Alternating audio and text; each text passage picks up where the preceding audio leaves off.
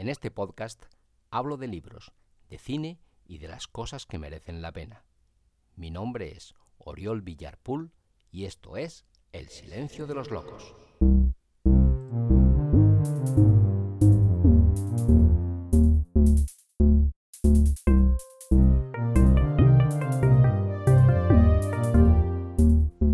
Hola, hola, hola. Sé bienvenida, sé bienvenido a un nuevo episodio de este tu podcast titulado El silencio de los locos. Hoy me gustaría leeros un relato titulado La tarde del diluvio. Espero que os guste. Y dice así. La tarde del diluvio. Tristán atravesó el recibidor al galope, cruzó la cocina como una exhalación hasta sumergir su cabeza bajo el grifo del fregadero. En su carrera dejó un reguero de tierra húmeda, los restos desprendidos de los tacos de las botas de fútbol que papá le regaló el día de su cumpleaños. El agua fría refrescó su frente y sofocó sus jadeos. Tras una cortina transparente, observó a mamá. Estaba sentada junto a Rosaura, la doméstica, que dictaba como todas las semanas una carta para Germán, su chaval. Bastó una mirada de su madre para que Tristán, escoba y recogedora en mano, desanduviese su camino. Paso a paso, llegó hasta el felpudo de la entrada principal de la casa. Hizo desaparecer todo resto de barro que alterase la plácida monotonía de una tarde de agosto. Tristán tenía doce años. Era inquieto y divertido, activo e infatigable, pero también podía ser pesado e insoportable hasta extremos irritantes. Cuando se lo proponía, era capaz de agotar a todo adulto que le tratara. En suma, un niño como todos. Pero había algo en Tristán que lo hacía diferente distinto a todas las personas que yo haya conocido, sean niños o no. Era un rasgo extraordinario que formaba parte sustancial de su personalidad. Aunque ya hace años que no lo he visto, aún recibo sus noticias. Me llegan de manera indirecta a través de sus padres. Y creo poder afirmar, casi con total seguridad, que hoy en día todavía sufre y disfruta de esa capacidad extraordinaria. Tristán la tenía desde su primera infancia. Me atrevería a imaginar que antes incluso de que él tuviera conciencia, antes de generar sus propios recuerdos conscientes. Desde esa época primera y decisoria en la vida de cualquiera, Tristán tenía una gran facilidad para intuir hechos futuros. No, no se trataba de un visionario, no. Vagos e imprecisos a veces, con una exactitud pasmosa otras muchas, cuando Tristán vaticinaba algo que pudiera ocurrir en un futuro más o menos próximo, más valía estar prevenido. Esta cualidad hacía de Tristán un niño extraordinario y un personaje singular. Se mirara como se mirase, aquella capacidad convertía de inmediato y sin remisión a Tristán en alguien diferente. Todos hemos sido niños y sabemos lo que significa ser distinto en el mundo de la infancia, en un universo de héroes y villanos en miniatura. El desprecio, la humillación y por consiguiente el aislamiento y la soledad. Esto podía llegar a límites insoportables, lo que potenciaba la predisposición de Tristán al refugio en su mundo interior. Un mundo en el que ficción y realidad, vigilia y sueño giraban con la fugacidad de las cosas imposibles en una espiral sin fin. En la cocina, un tenedor golpeaba con firmeza el fondo de un plato sopero. Era el rítmico batir con que Rosaura preparaba la tortilla de patatas de cada noche. La familia cenaba en la terraza, al calor del fuego que crepitaba en la chimenea. Papá comía en silencio. Mamá contaba indiscreta, pero con todo lujo de detalles, los secretos robados de las cartas de amor de Rosaura. La pequeña Carlota, de seis años, hurgaba en su nariz buscando algún tesoro oculto desde los tiempos más remotos de la creación del mundo. Decenas, centenares e incluso miles de insectos revoloteaban excitados en una danza mortal.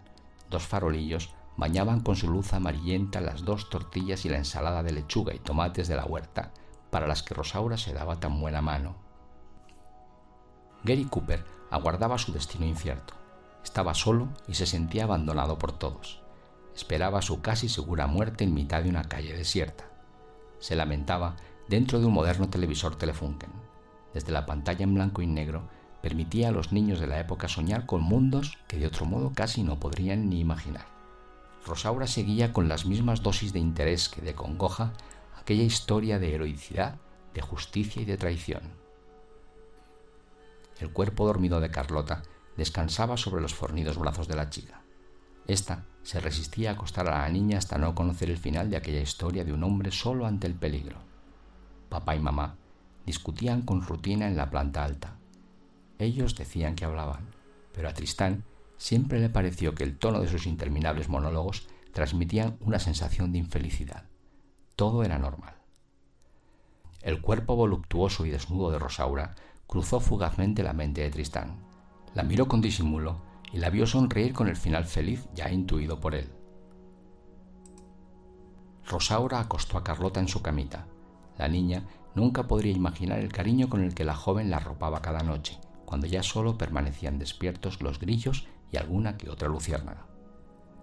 Desde la ventana del cuarto de los niños se veía la noche oscura que invadía todo el valle. El silencio, la oscuridad y la soledad de la noche parecían haber abandonado los campos a su suerte.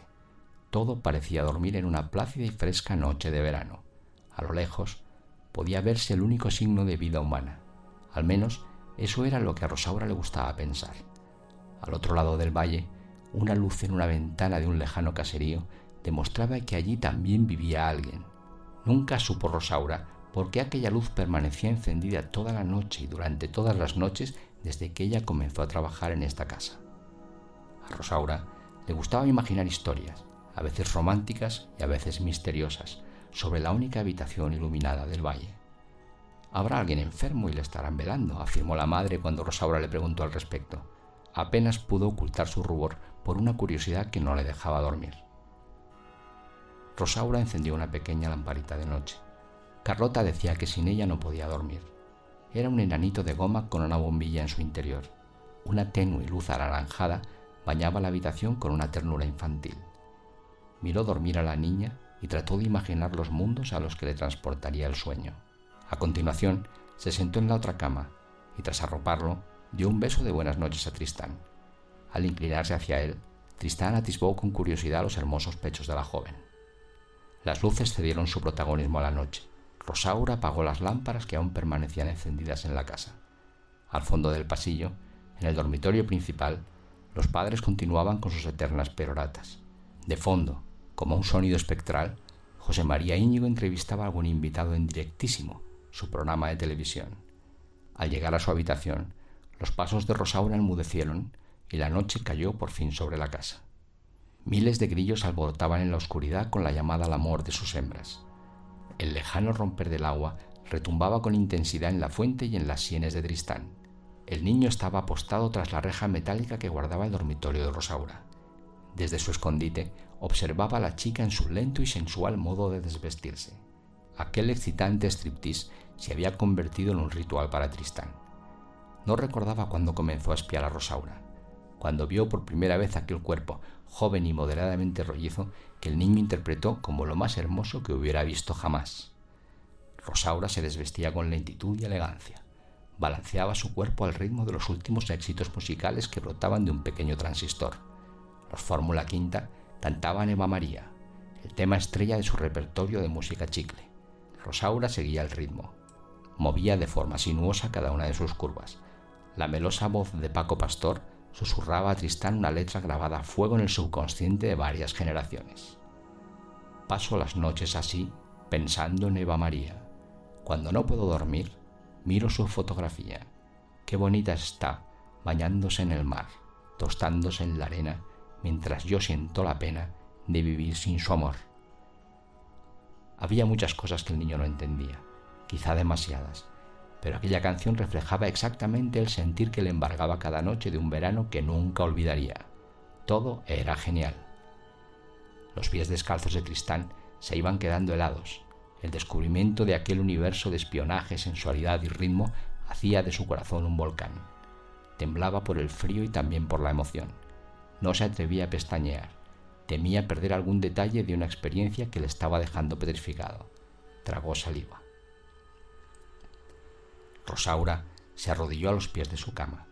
Agradecía a Dios los favores concedidos a lo largo de la jornada. Su abuela le enseñó a ser agradecida con las dádivas que la vida le ofrecía. Rosaura cumplió la promesa hecha a su anciana abuela siendo niña. Pretendía cumplirla hasta el final de sus días, siempre que no pasara algo terrible que le hiciese cambiar de opinión.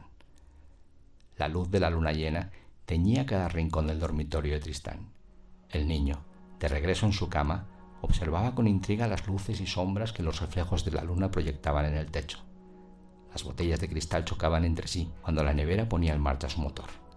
Una moto lejana devolvía a alguien a su hogar, alguien que ya habría trabajado suficiente por hoy, alguien que no habría vivido experiencias tan emocionantes como las que había experimentado él. Al menos eso era lo que le gustaba pensar a Tristán. Se sabía la única persona despierta en la casa. Trataba de asimilar el cúmulo de cosas excitantes que habían ocurrido hasta ahora y que aún estaban por suceder. El sueño venció a la razón. La noche dominó la turbulenta cabeza de Tristán sumiéndolo en un profundo y feliz letargo, un estado dulce y tranquilo que le llevaría hasta la mañana siguiente, un tiempo en el que un nuevo amanecer haría que todo comenzara de nuevo. Queridas, queridos, así termina la lectura de la primera parte del relato titulado La tarde del diluvio. Muy pronto podrás escuchar la segunda parte. Así que espero que te haya gustado y nos vemos muy, muy pronto.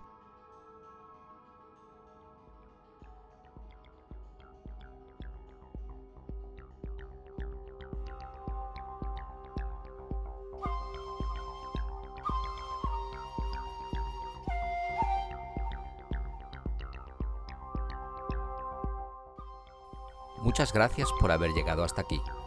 Recuerda que si te apetece saber más de mí o conocer mejor lo que escribo, puedes y debes visitar mi web www.oriolvillar.es. Allí encontrarás relatos, poemas, textos teatrales, guiones de cine, artículos y muchas cosas más.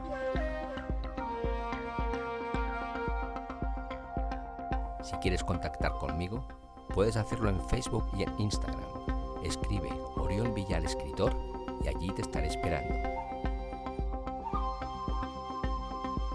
Si te apetece adquirir mi libro Microdolor, escribe en Google Microdolor Amazon y lo tendrás a un solo clic de ti. Si prefieres el correo electrónico, contacto arroba oriolvillar.es es tu opción.